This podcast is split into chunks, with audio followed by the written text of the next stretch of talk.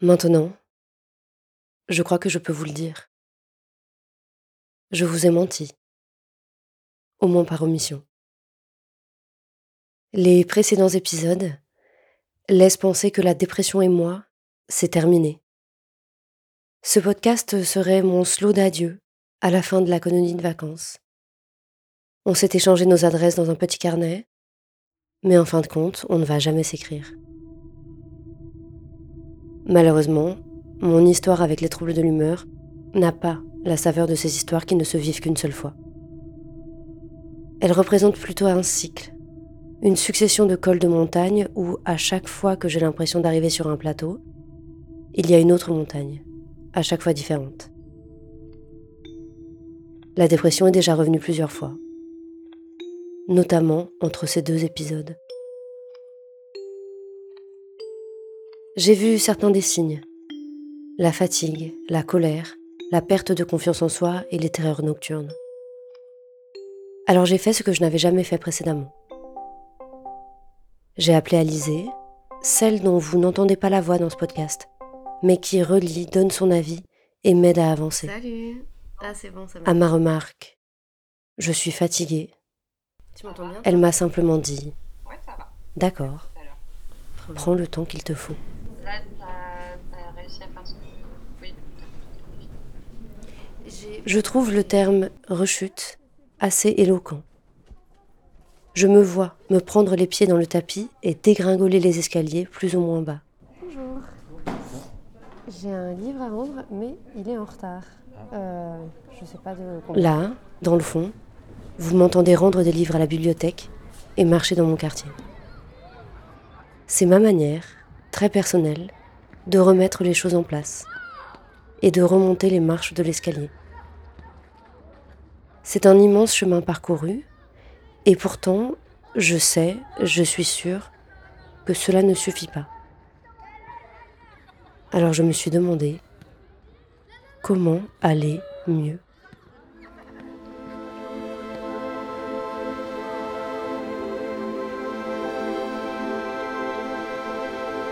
Vous écoutez Quelques raisons de ne pas disparaître, un podcast où on parle de dépression et de santé mentale.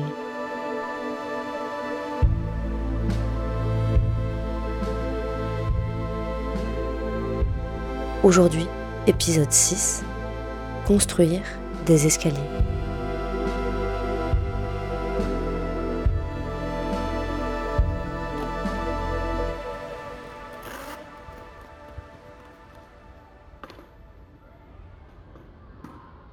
Aujourd'hui, je crois que je ne cherche plus à être entièrement guérie, à être valide.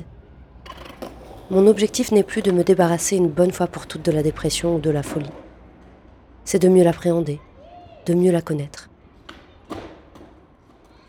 Dans la bande dessinée Goupil ou face, Lou Luby représente son trouble de l'humeur sous les traits d'un renard qui la suit partout. Tantôt menaçant, tantôt attachant, elle apprend à reconnaître ses signes de fatigue ou de surexcitation afin de mettre en place des aménagements. Pour moi, un de ces aménagements a été l'écriture. Je n'ai jamais écrit quand j'allais vraiment mal. En revanche, reprendre l'écriture, au moment où je sortais de périodes de chaos émotionnel, était un petit rituel. J'en ai parlé avec Pauline Armange, autrice d'essais et de fiction. Je suis allée la rejoindre dans son petit appartement à Lille. Il y avait son chat, du café, et je lui ai demandé ce qu'avait représenté pour elle l'écriture dans son parcours pour aller mieux. Il y a une espèce de vision un peu romantique de l'écriture comme quoi euh, c'est thérapeutique et que euh, poser des mots ça soigne, ça commence déjà à soigner, etc. Et je trouve que c'est plus compliqué que ça.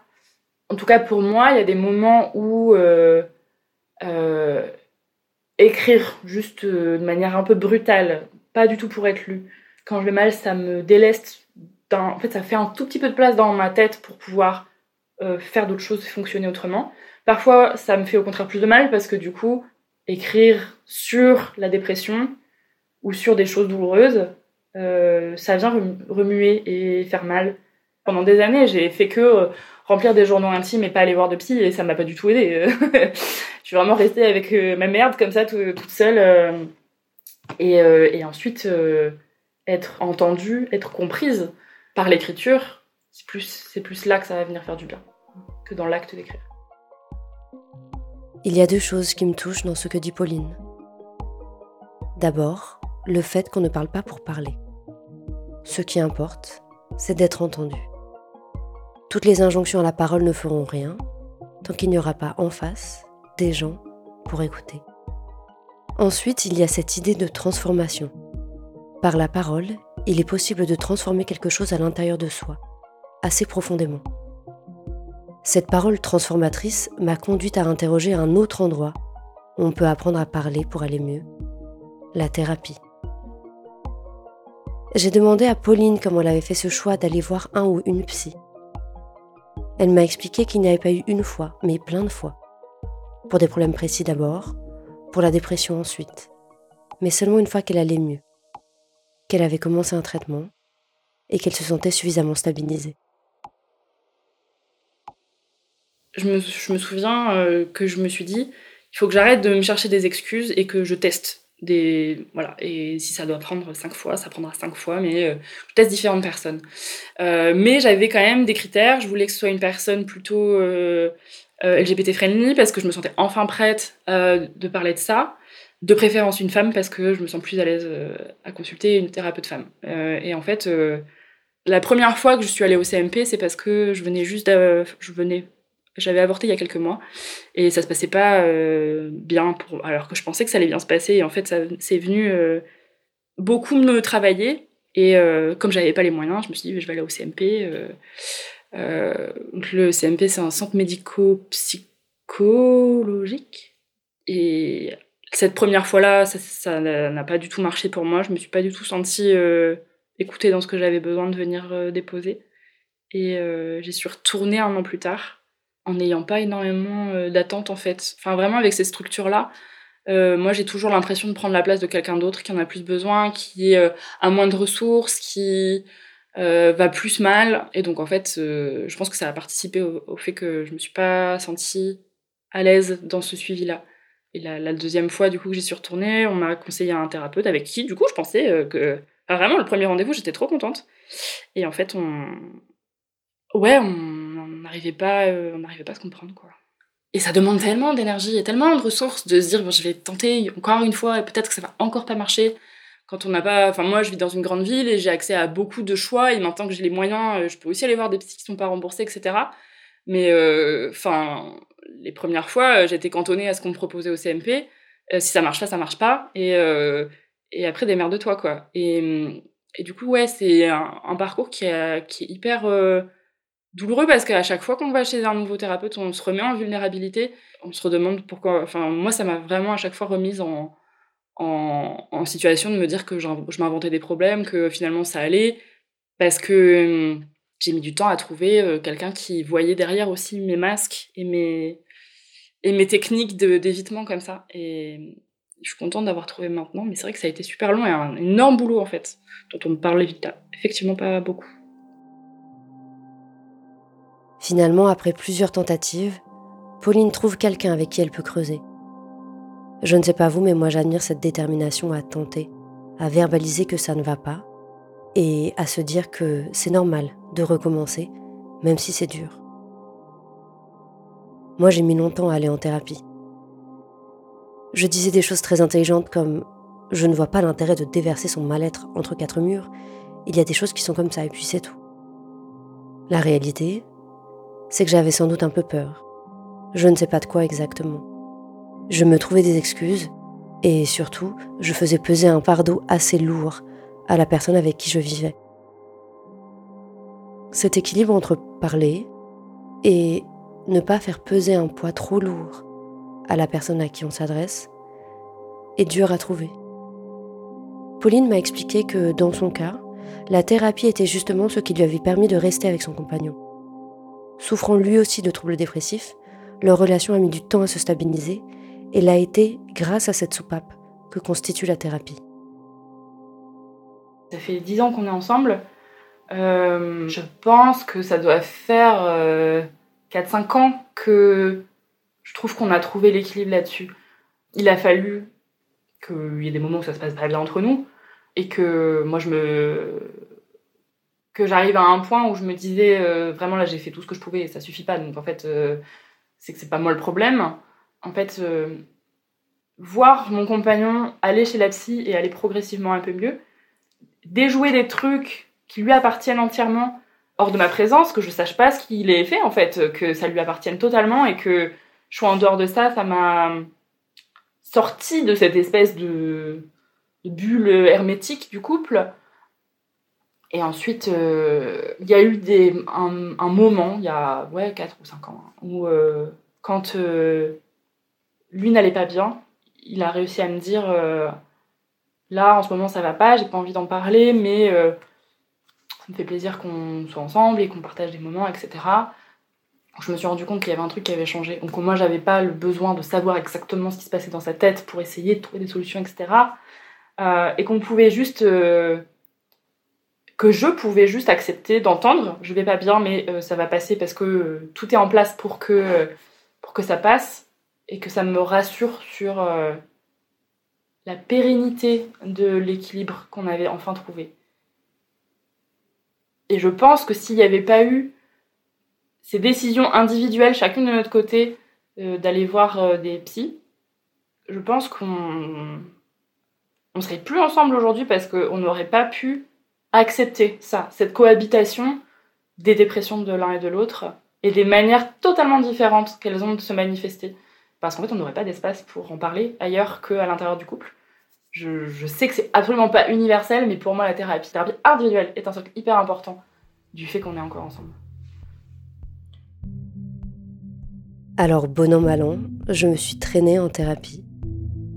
Je l'ai fait à un moment où je pouvais, pas seulement mentalement, mais également matériellement. Cela coûte cher la thérapie. Les séances sont généralement comprises entre 40 euros et 90 euros. Il y a différents thérapeutes, différentes techniques et habitudes. J'en ai parlé avec Camille Tisser, hypnothérapeute et facilitatrice de groupe de parole. Sur le site de Camille Tisser, il est inscrit qu'elle a une pratique thérapeutique orientée vers la justice sociale, et notamment féministe. Je lui ai demandé ce qu'elle entendait par là et pourquoi elle le précisait. Pour moi, c'est impossible d'envisager qu'un thérapeute ou une thérapeute puisse accompagner sans ce qu'on appelle sa carte du monde, sans sa vision de la société, sans ses valeurs. Euh, les accompagnants et accompagnantes ne sont jamais neutres. À partir de ça, ben, moi je me suis dit, ok, ben, autant poser moi mes valeurs, que les gens sachent directement parce que de toute évidence, je serais incapable de m'en dissocier. Parce que qui je suis en tant qu'accompagnante, euh, c'est quand même une bonne partie de moi. Mes valeurs vont m'animer. Je vais être en colère avec certaines personnes euh, que je vais accompagner parce que ben, ce qu'elles ont vécu, en fait, euh, je trouve ça injuste. Et donc, ben, forcément, je vais ressentir de la colère. Et, et ben, je peux pas, hum, je peux pas le nier. Donc, je préfère le dire. Et hum, et donc, euh, je pense en ça que c'est important et à mon avis, on devrait quand même euh, tous et toutes euh, poser nos valeurs, qu'on sache ben, qu'on va être accompagné par quelqu'un qui est anti-avortement. Typiquement, c'est quelque chose dont on aurait bien envie qu'on aurait envie de savoir avant d'aller parler de ça avec un ou une psy, par exemple. ou au contraire, quelqu'un qui est bénévole dans un centre LGBT, bah, typiquement, c'est quelque chose qu'on a besoin de savoir aussi pour savoir dans quel cadre on va être accompagné et avec quelle, euh, ouais, quelle carte du monde, quelle valeur, quel filtre. Euh, parce que je pense que c'est complètement utopique de croire qu'on peut les laisser de côté dans l'accompagnement. C'est d'ailleurs pour cela qu'il me semble très important de parler de ces séances de psy à des amis, à des personnes qui nous connaissent et à qui on peut dire ⁇ Il s'est passé cela, je crois que ça m'a mis mal à l'aise, parce qu'il y a forcément quelque chose de normatif dans la dimension d'aller bien. La thérapie peut être un lieu où on se réinvente, où on tente des hypothèses, mais à condition d'être en maîtrise du cadre et du référentiel. Un psychologue qui ne connaît pas, qui ne s'est pas formé à certains enjeux, va pouvoir énoncer des propos au mieux à côté de la plaque, au pire dévastateurs. Ainsi, sur les violences sexuelles, certains thérapeutes peuvent avoir tendance à délégitimer la parole, à minimiser les faits. des listes de psy dits safe existent sur Internet et peuvent constituer une première base pour trouver un thérapeute formé à ces enjeux. Par ailleurs, pour casser cette dimension uniquement individuelle, il existe des groupes de parole. Eh bien moi, depuis euh, notre dernier cercle, euh, un petit peu comme Camille, j'ai cheminé moi aussi euh, sur ma rupture. Là, vous entendez un cercle de parole organisé par Camille Tisser. de comeback, de lettres enflammées dans la boîte aux lettres et de d'ex devant ma porte quand je rentrais le soir. Donc Cela m'a beaucoup touchée de pouvoir assister à ce cercle. J'avance. En les écoutant, j'ai eu des souvenirs de groupes de parole organisés par le collectif féministe dont je faisais partie il y a maintenant une éternité. Avant MeToo, avant les discussions publiques sur les violences sexuelles, des personnes s'organisaient dans des salles de cours entre 19h et 21h et parlaient, pleuraient et essayaient d'aller mieux. Comme ça, ça vous permet de, pendant, je sais pas, 30 secondes, une minute, terminer euh, ce que vous avez dit. Aujourd'hui, la discussion est bien plus organisée et cadrée. Camille Tisser a été formée à leur organisation et nous explique leur fonctionnement. Eh ben, c'est parti. Installez-vous confortablement. J'étais en train de lire un livre qui s'appelle Les femmes et la psychothérapie. Donc il y a un bouquin qui date des années 80 et qui pose euh, les bases de ce que doit être une thérapie féministe. Et dans ce bouquin, en fait, donc la personne qui l'a écrit s'appelle Suzanne Sturdivant. Euh, mais en fait, elle pose déjà ben, toutes les valeurs qui accompagnent la thérapie féministe et puis euh, des, des pistes de, choses à, faire. Et elle parlait de l'importance d'un accompagnement individuel, mais aussi du collectif euh, dans, dans cet objectif de thérapie féministe qui est de pouvoir permettre en fait aux personnes de euh, juste se ressentir actrices de l'actrice même j'ai envie de dire de leur vie. Et donc euh, bah, moi j'ai décidé d'animer des, des, ateliers autour de sujets qui me parlent ou qui me questionnent. Euh, donc là, le premier, c'était autour de l'avortement parce que moi aussi, j'ai avorté. Euh, donc voilà, il y, en a, y en a plusieurs qui se, mettent, euh, qui se mettent en place pour permettre vraiment à des personnes de se retrouver, de trouver un espace et puis de, de se raconter en fait, de reprendre le, le pouvoir, entre guillemets, se dire voilà qui je suis, de reconstruire en fait une identité, puis en même temps de voir d'autres personnes qui vivent la même chose, et puis de plus tellement se définir par rapport à son problème ou ce qu'on a vécu, euh, mais de se définir en tant que personne qui vient parler, qui vient dans un espace euh, pour prendre soin d'elle ou de lui.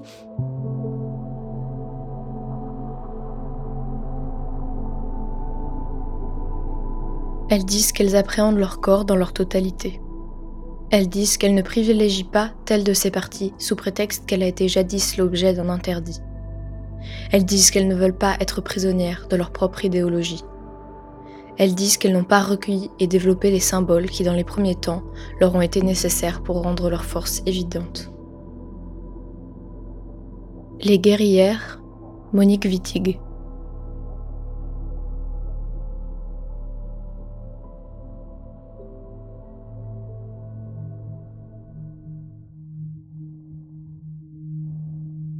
À côté de chez moi, il y a un café associatif qui accueille principalement des immigrés âgés, des Shibani. Eux aussi, ils parlent.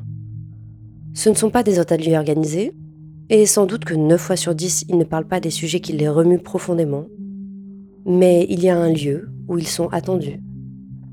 Un lieu où quelqu'un va demander ⁇ Cela fait longtemps qu'on ne l'a pas vu, est-ce qu'il va bien ?⁇ Ce sont aussi des lieux où s'organisent des solidarités, comme des caisses communes pour les rapatriements. Car parfois, il n'y a pas besoin de parler. Parfois, il y a simplement besoin d'une présence, d'un coup de main. C'est ce que fait le collectif Psy Situé sur le plateau des Mille Vaches, ce collectif s'est organisé autour et avec des personnes ayant des troubles psy. Voilà ce qu'explique dans une interview une des membres du collectif.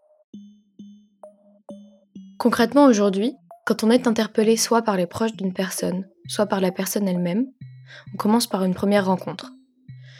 Dans le cas où on serait contacté par des proches, on ne met pas le pied dans la porte, on a besoin de l'accord de la personne. Mais on peut accompagner les proches pour qu'elles posent leurs limites et que tout le monde puisse trouver de l'aide. On est toujours deux personnes de psy et on appelle ça le binôme de référence. Ce binôme, ce sont les personnes qui feront le premier entretien et qui seront en charge du suivi, ainsi que de la création et de la coordination d'une sorte de réseau, rhizome, trame ou toile de fond autour de la personne en souffrance. Ce réseau est constitué de tout un tas d'autres personnes hors du groupe Psy-Psy. Des professionnels de la santé ou des voisins, amis, parfois inconnus, qui sont d'accord d'être dans ce réseau d'appui.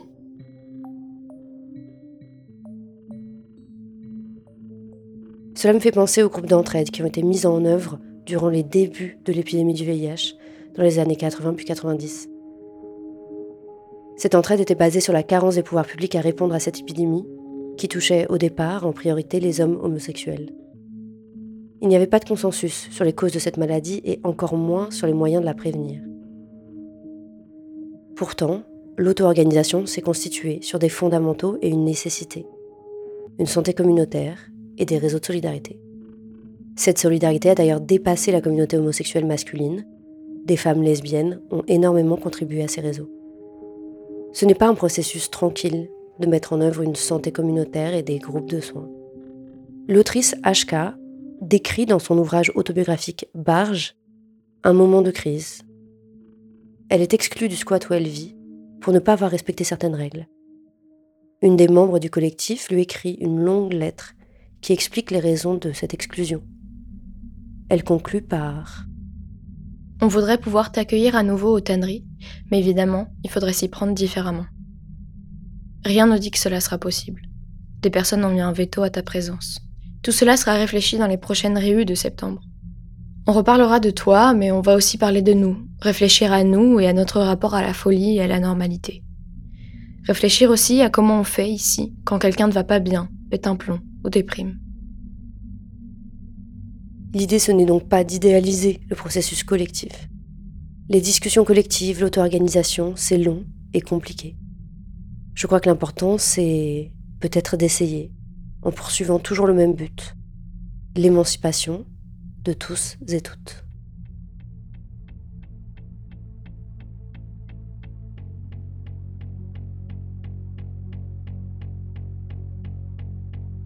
Je crois qu'une des choses qui m'a rendu le plus perplexe en faisant des recherches sur aller mieux, ce n'est pas la multiplication des coachs, sectes et autres groupes prétendant posséder les clés pour aller mieux.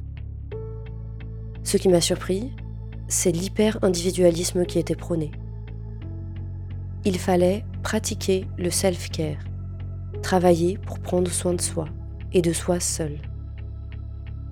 Or, la dépression est déjà une maladie qui nous conduit à nous centrer sur nous. Dans le monologue intérieur, dans les douleurs psychiques, on est déjà au centre et on est déjà seul. Alors oui, bien sûr, pour aller mieux, il s'agit de savoir ce qui fonctionne pour nous. Pratiquer un sport, marcher dehors, faire des activités. Et pour inventer et démêler les liens qui nous tiennent, la thérapie peut être un puissant soutien. Mais je ne crois pas que je puisse aller mieux en me concentrant uniquement sur moi. Je ne crois plus à la guérison solitaire.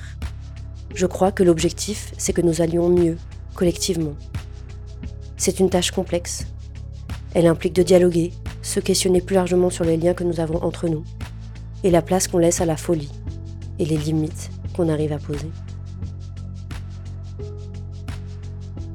L'autrice Laura Nsafou développe une réflexion autour de ce qu'elle appelle la décolonisation du self-care dans son blog Mrs. Roots. La décolonisation du self-care, c'est le décentrage du soin des normes de la suprématie blanche, le perfectionnisme, la production. Elle écrit Décoloniser le self-care, c'est penser, chercher et respecter d'autres imaginaires et savoirs respectueux des considérations locales autour de la santé mentale. Peut-être que le self-care n'est pas seulement comment se suffire à soi-même, comment s'épanouir seul, mais plutôt comment faire communauté entre autrement, compte tenu des limites qu'on rencontre en ce moment. C'est un petit peu vertigineux dit comme ça, mais je crois que des exemples existent. On le décortiquera notamment dans le prochain épisode, centré autour du travail et des manières collectives de s'organiser. Le salarié qui subit euh, euh, ces dégradations-là n'a pas euh, toujours le déclic de faire appel à un syndicat ou aux institutions représentatives du personnel, c'est souvent, et heureusement, bien souvent, quelqu'un de l'extérieur qui lui conseille de faire quelque chose. Pour aujourd'hui, j'ai demandé à Pauline sa raison de ne pas disparaître. Elle m'a parlé des gens qui sont là et qui répondent, même quand on n'arrive pas à les appeler. Je devais voir ma sœur, qui habite pas très loin de chez moi, et, euh, et ça a été une des premières fois où j'ai pas réussi à sortir du lit. Euh, genre c'était physique quoi. Enfin, j'étais vraiment euh, incapable de bouger. Et je me sentais hyper mal parce que je devais aller chez elle, elle habite pas loin, donc c'était pas un énorme effort à faire. Et je lui ai envoyé un texto et je lui ai dit J'arrive pas à sortir du lit, c'est horrible, je suis désolée. et elle m'a répondu direct T'inquiète pas, j'arrive. Alors que c'était moi qui devais aller la voir. Et, et en fait, elle est venue me sortir du lit. elle m'a fait manger. Euh, et c'est à ce moment-là que j'ai vraiment euh, pris conscience que ma dépression, qui est énormément euh, basée sur un sentiment de solitude qui n'est pas réel, en fait, je pouvais appeler à l'aide dès qu'il y avait des gens qui allaient répondre. Et ça, c'était vraiment un moment très très douloureux et en même temps hyper beau parce que j'étais j'étais tellement aimée, c'était tellement bien.